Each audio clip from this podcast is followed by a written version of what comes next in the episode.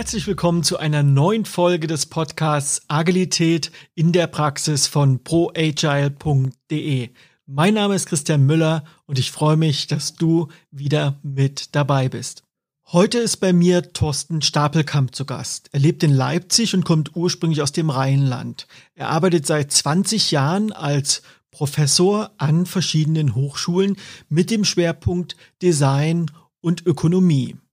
Ich werde mich mit ihm darüber unterhalten, wie sich die Lehre durch die fortschreitende Digitalisierung verändert, welchen Einfluss eigentlich die Remote-Vorlesungen auf das Lernverhalten der Studierenden hat und welche ersten Forschungserkenntnisse seitens der Universitäten vorliegen, wie auch agile Prinzipien in der Lehre positive Ergebnisse und Lernerfolge beeinflussen. Ich wünsche dir ganz viel Spaß beim Zuhören.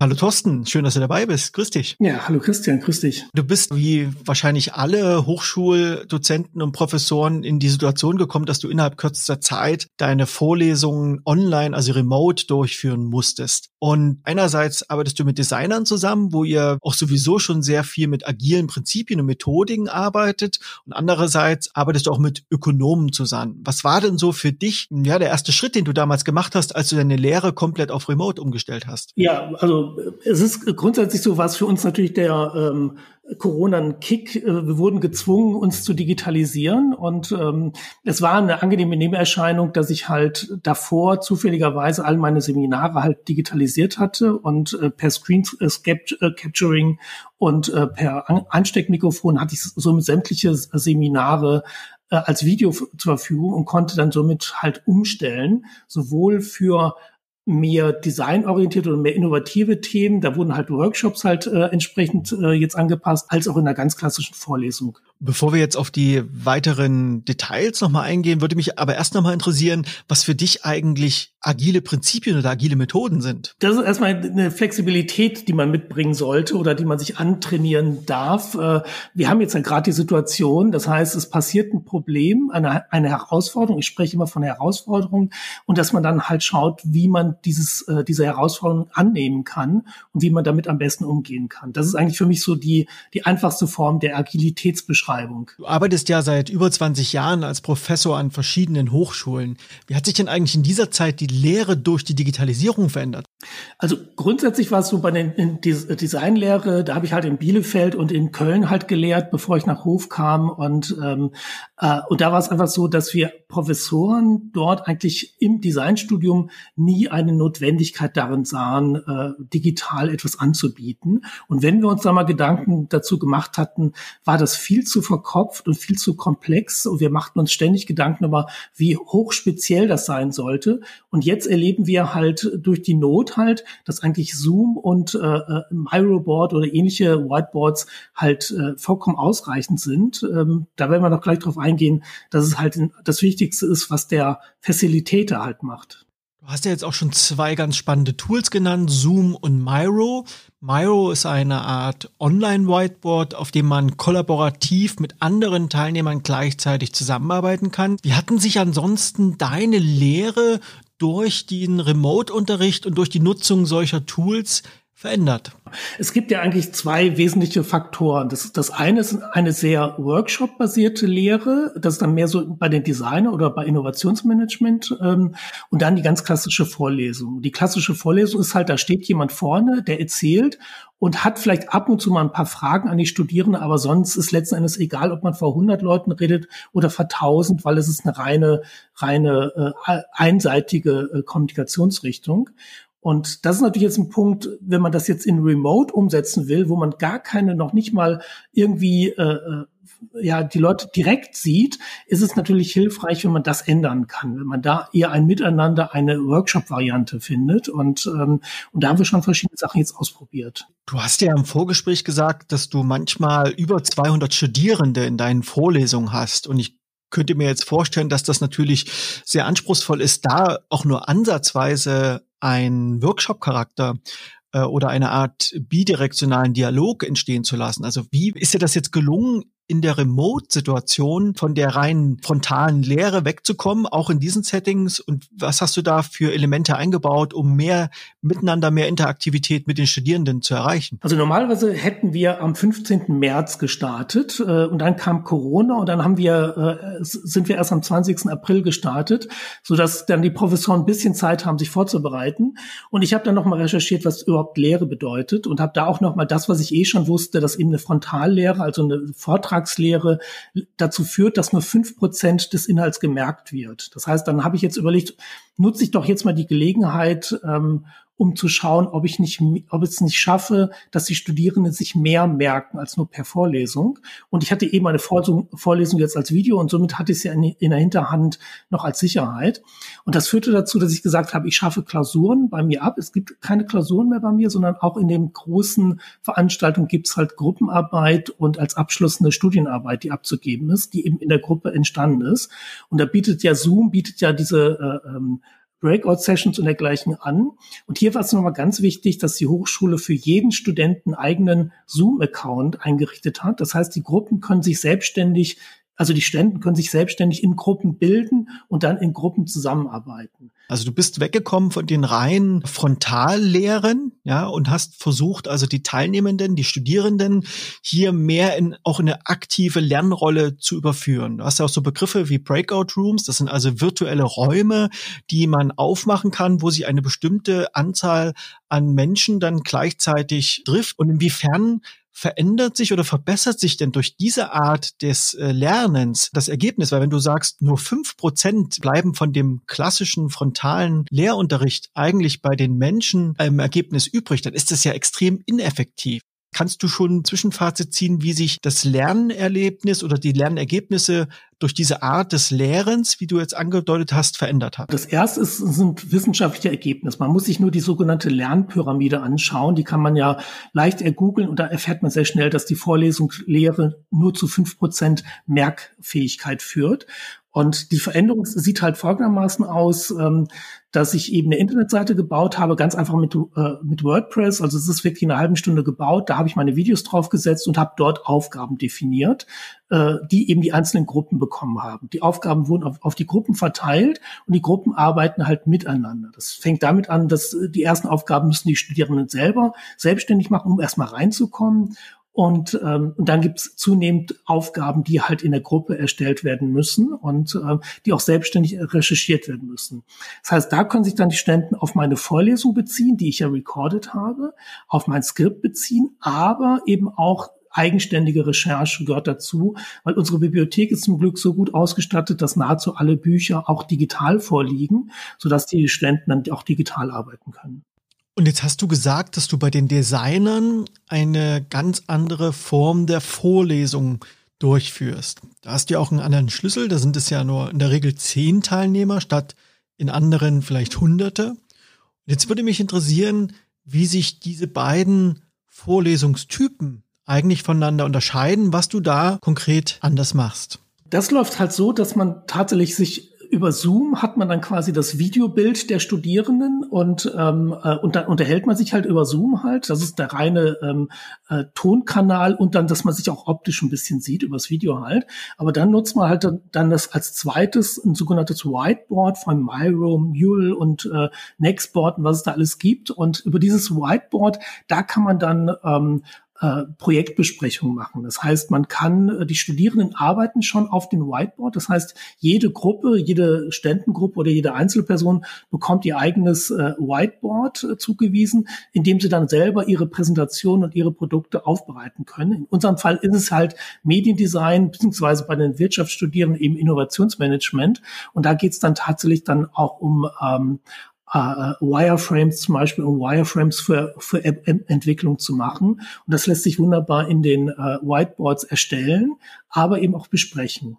Ja, und wie unterscheidet sich jetzt eigentlich die Lehre, wenn man einerseits online, remote auf einem virtuellen Whiteboard unterwegs ist, im Vergleich zum Präsenzunterricht? Da nehme ich am besten mal das Innovationsmanagement-Beispiel. Da habe ich dann in, in, äh, im Inno, äh, Innovationsmanagement habe ich halt in der Regel maximal 20 Teilnehmer in der ganz klassischen Lehre. Da sind wir dann 20 Leute, teilen dann meistens in fünf Gruppen auf und dann kann jede Gruppe in Workshops ähm, dann eben diverse agile Methoden wie Service, äh, Service Design Thinking oder äh, ähm, Business Model Canvas halt anwenden. Da wird ganz klassisch mit den Post-it-Zetteln gearbeitet.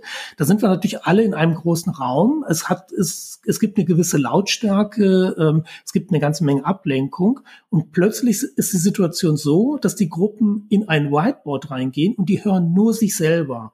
Und allein diese Fokussierung, ich vermute einfach mal, weil es einfach wissenschaftlich noch nicht verifiziert ist, aber ich vermute einfach mal, dass genau diese Fokussierung hilft den Studierenden ungemein, sich nur auf ihr Projekt zu, äh, zu konzentrieren und eben diese ganzen Ablenkungen nicht zu haben. Und das führt zu eindeutig besseren Ergebnissen. Ich kann das insofern aus meiner Arbeit bestätigen, dass ich den Eindruck habe, dass Online-Workshops oft deutlich besser funktionieren, aber das setzt natürlich voraus, dass sie didaktisch anders aufgebaut sind als ein reiner Präsenzworkshop. Es gibt ja zum Beispiel die Beobachtung, dass Menschen typischerweise nach circa 15 Minuten anfangen, den Fokus zu verlieren. Wie gehst du denn genau mit solchen Erkenntnissen um? Wie gehst du genau damit um, dass du die Menschen im Tun belassen kannst? Wir sind jetzt ja schon im zweiten Semester Corona und, ähm, und im zweiten Semester habe ich halt genau in der Hinsicht einige Sachen geändert, dass ich halt ähm, die Studierenden erstmal in ein sogenanntes Selbstmanagement einführe. Das heißt, eine genaue Terminierung, dass die für sich selber lernen, Kalender regelmäßig zu verwenden. Dass die eine, das klingt ganz banal, aber es ist doch ganz wichtig, es hat sich mal wieder herausgestellt, dass vor allem die Gruppen zu festen Terminen halt treffen. Dann auch ganz banale Geschichten, dass natürlich in der Gruppenarbeit ist das Handy immer aus, dass man grundsätzlich sich angewöhnt, wenn ich arbeite, schalte ich mein Handy aus, damit ich mich auf die Arbeit konzentrieren kann.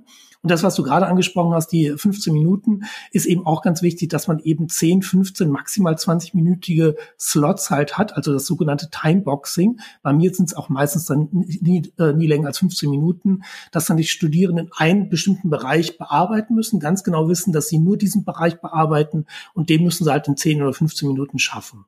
Gibt es denn jetzt noch weitere Erkenntnisse und weitere Beobachtungen, die du jetzt schon teilen kannst? Was hilft, um Vorlesungen die online durchgeführt werden, im Ergebnis für die Studierenden noch besser zu machen? Also ein Punkt ist mit Sicherheit, dass man auch Corona bedingt, dass man sehr beruhigend, dass man ständig bemüht ist, ähm, sehr beruhigend auf die Ständen äh, ähm, einzugehen und dass dann, es muss immer das Gefühl bei den Studenten da sein oder bei den Teilnehmern, egal ob es Studenten sind oder Mitarbeiter, dass sie wissen, sie können jederzeit Fragen stellen, sie können jederzeit auf mich zukommen, um dann halt bestimmte Herausforderungen zu klären. Das ist die eine Geschichte, dass dann halt ein, doch ein sicherer Raum entsteht, so ein sicheres Gefühl, dass man da halt miteinander arbeiten kann. Und ist natürlich auch ganz wichtig, dass die Gruppenarbeit, die jetzt in unserem Fall immer nur zufällig verteilt wird. Also ich habe es ganz bewusst vermieden, dass sich bei den Studierenden nur die Freunde zueinander treffen, sondern ich wollte eine realistische Situation haben, wie später im Beruf, dass sich eben Leute zusammenfinden, die sich vorher teilweise gar nicht kannten und dass die dann miteinander klarkommen. Das setzt natürlich wieder voraus, dass ich immer wieder mal in die Gruppen reingehe und auch kläre, wo es Herausforderungen gibt und dann eben auch helfend zur Seite stehe, wenn jetzt meine Gruppenarbeit nicht ganz so perfekt funktioniert. Wenn du davon sprichst, dass du in die Gruppen reingehst, dann meinst du wahrscheinlich die Breakout-Räume, also die virtuellen Räume, in denen die Studierenden zusammenarbeiten können. Bei uns sind die Gruppenräume äh, nicht von mir gesteuert, sondern die Ständen machen, äh, sind ja als Gruppe definiert, vier bis fünf Leute, und die können sich selber in die Gruppen zusammenfinden. Und die können sich dann auch dank Zoom, da Zoom bietet die Möglichkeit an, dass sie mich reinklingeln können. Und somit komme ich dann halt in die Gruppen rein. Du hast ja gesagt, du bist jetzt im zweiten Semester, dass du komplett remote durchführst in der Lehre.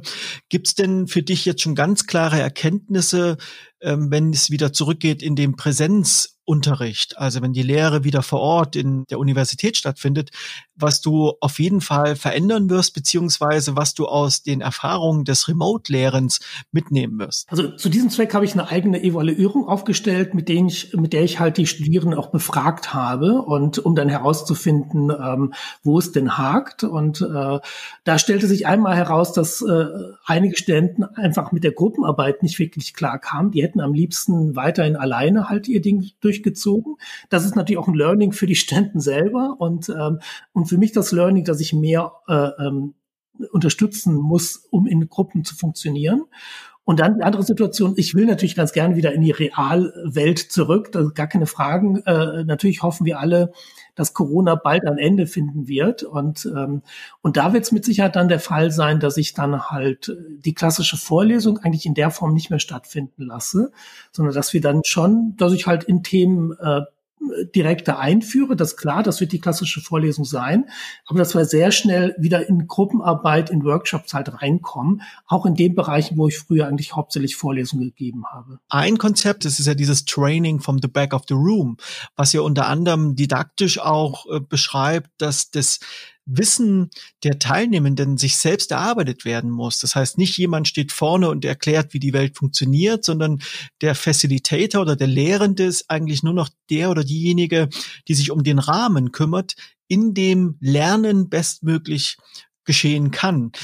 Wie siehst du denn eigentlich die Chance, dass dieses Wissen und diese Erkenntnis und das unterstreicht ja auch mit dem, was du jetzt durch deine Evaluation auch ein Stück weit mit herausgefunden hast, dass sich das mehr in den Hochschulen verbreitet, auch nach Corona, auch nach der Zeit, wenn man nur noch online miteinander in Kontakt ist, dass sich vielleicht auch diese ja eher schlechten Ergebnisse, diese Ineffektivität der Lehre sich so hingehend verändert, damit Lehre für die Studierenden deutlich nachhaltiger ist und auch das Wissen deutlich besser sich bei den Menschen festsetzt. Das sind eigentlich zwei Fragen, weil das erste ist, was du beschrieben hast, ist eigentlich aus meiner jetzigen Sicht, äh, aus meinen neuen Erkenntnissen der einzig gängige Weg. Das heißt, die Studierenden müssen sich ihre er äh, Ergebnisse selber erarbeiten, wenn man die Absicht hat, dass sie das, was sie erarbeiten, sich auch merken können.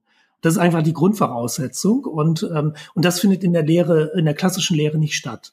Und das heißt, ähm, da muss man ganz klar sagen, dass Corona uns da einen großen Schub, einen Erkenntnisschub, eigentlich nur eine Bestätigung gegeben hat, was die Lernforschung eh schon seit Jahrzehnten weiß, dass man, dass die Inhalte wirklich selbst erarbeitet werden müssen. Das heißt, die Lehrenden müssen die Inhalte so aufbereiten, dass die Studierenden in die, äh, äh in die Situation versetzt werden, äh, sich äh, selbst zu ermächtigen, die Inhalte selber zu erarbeiten und er selber dann eigentlich äh, in Anführungsstrichen nur noch der Moderator des Ganzen ist, der Vorbereitung der Moderator und der Motivator. Und, ähm, und dann deine eigentliche Frage ist ja die, wie kriegt man das hin, dass das in der, in der Lehre halt stattfindet? Ähm, das, ist, das wird nicht einfach sein. Also von daher, ich bin eigentlich ganz froh, dass wir, wir gründen jetzt gerade einen neuen Studiengang, Produktdesign-Studiengang. Und da werden natürlich die Erkenntnisse, weil er komplett neu ist, also mit, mit komplett neuen äh, Professoren, ähm, da werden wir definitiv aus unseren neuen Erkenntnissen einiges einbringen können, weil wir wirklich von Null anfangen. Spätestens seit dem Industriezeitalter ist es ja so, dass man natürlich sich darum bemüht hat, die Lehre so zu gestalten, dass sie auch vergleichbar ist. Also dass das Wissen, was vermittelt wurde, irgendwie normiert und vergleichbar abgerufen werden kann. Das hat natürlich auch zu einer ganz eigenen Didaktik geführt. In aller Regel, dass es gibt den Lehrer, der sein Wissen vermittelt und es gibt die Schüler, die geprüft werden, wie viel von dem Wissen des Lehrers sie verstanden haben. Im Grunde genommen sprechen wir über zwei verschiedene Paradigmen des Lehrens und Lernens.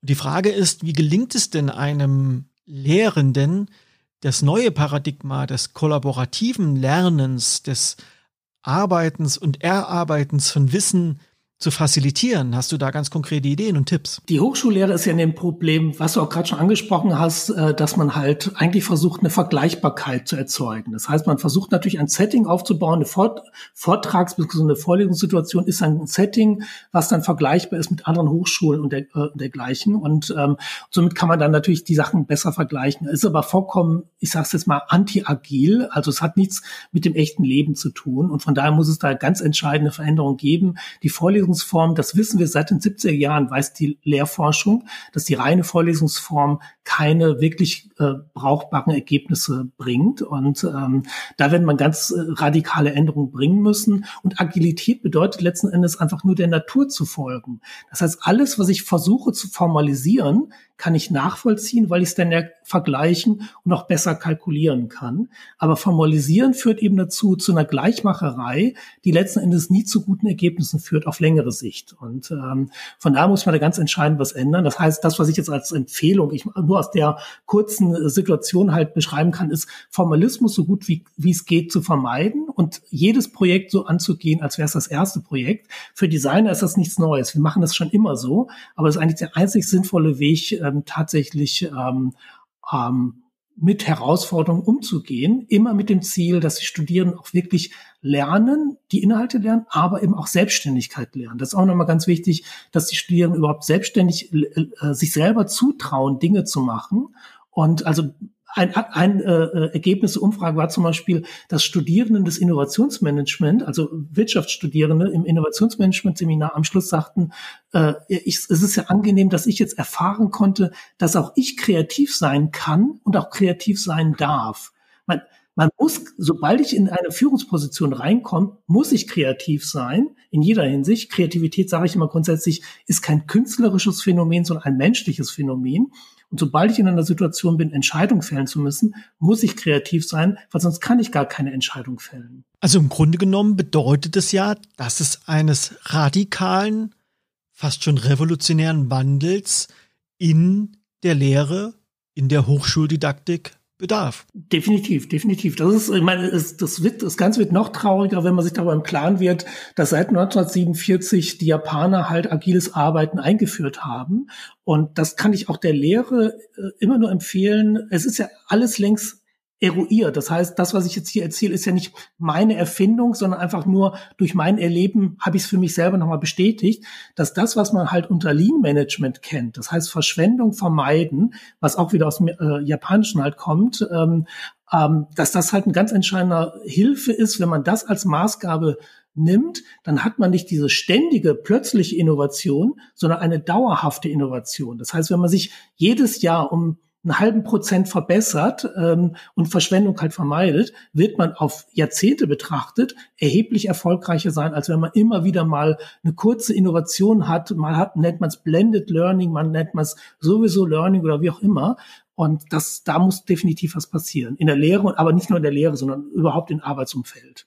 Hast du noch so ein paar Erkenntnisse aus deiner eigenen Praxis jetzt, seitdem du Remote-Vorlesungen hältst, die du gern mit anderen teilen möchtest, die du den Hörerinnen und Hörern an der Stelle gerne noch mit auf den Weg geben möchtest? Äh, ganz banale Situation, der Ton muss super sein. Das ist einfach ganz wichtig, dass man nicht seine Studenten nicht nervt mit einem schlechten Ton. Und ähm, und dass man dann halt im Dialog, dass man einfach merkt, dass man halt äh, mit den Ständen miteinander, dass man, wir sind quasi wie in einem U-Boot zurzeit. Wir sind jetzt plötzlich von äh, Corona äh, um, um äh, und sind in einem U-Boot, können da aber gut überleben, müssen da aber das Beste raus machen. Und diese Erkenntnis rausnehmen, dass wir dann uns überlegen, was ist, wenn Corona wieder äh, vorbei ist, was wir natürlich hoffen, dass es bald der Fall sein wird, dass wir dann halt eine Lehre machen, mit der wir einfach entspannter uns jetzt überlegen, okay, was hat wirklich gut funktioniert und dass wir jetzt bloß nicht anfangen, in die uralten Sachen zurückzukehren, nach dem Motto, wir machen es wie immer, wie gehabt, sondern dass wir dann einfach auch die positiven Eigenschaften, die wir auch erlebt haben, durchaus mitnehmen. Lieber Thorsten, wenn man jetzt noch mehr über dich und deine Arbeit erfahren möchte und mit dir in Kontakt treten will, wie kann man das am besten tun? Das Einfachste ist, man, man guckt sich meine Internetseite an. Die heißt halt designismakingsense.de zusammengeschrieben. Also designismakingsense.de. Da findet man meine Internetseite, meine Kontakte und ähm, interessant könnte sein, im Februar wird's mit von Bayern Design organisiert, wird's einen Workshop von mir geben, vier bis fünf Stunden. Und ähm, Bayern Design ist so nett, die bieten das immer sehr günstig an, kosten nur 35 Euro für die Teilnehmer. Und da kann man natürlich auch sehen, wie ich arbeite, dass ich dann halt im Sinne des, ich nenne das immer gern Life and Business Design, dass ich dann halt sowohl für die Lebensumstände als auch für die Berufsumstände halt agiles äh, Arbeiten halt äh, in den Workshops näher bringe. Lieber Thorsten, vielen Dank, dass du uns deine Erkenntnisse und Erfahrungen mitgeteilt hast und uns einen kleinen Einblick in die Welt der Hochschullehre gegeben hast in Zeiten der Digitalisierung. Schön, dass du dabei warst. Gerne, jederzeit.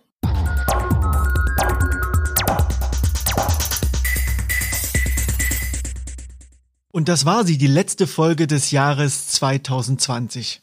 Ein seltsames Jahr, das Corona-Jahr.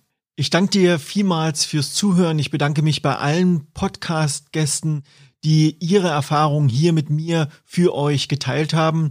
Ich wünsche dir jetzt erstmal einen ruhigen und besinnlichen Jahresausklang, einen guten Start in das Jahr 2021 und ich würde mich freuen, wenn du diesem Podcast weiterhin verbunden bleibst. Für mich war es das jetzt. Ich drehe die Regler aus und wir hören uns wieder im Jahr 2021.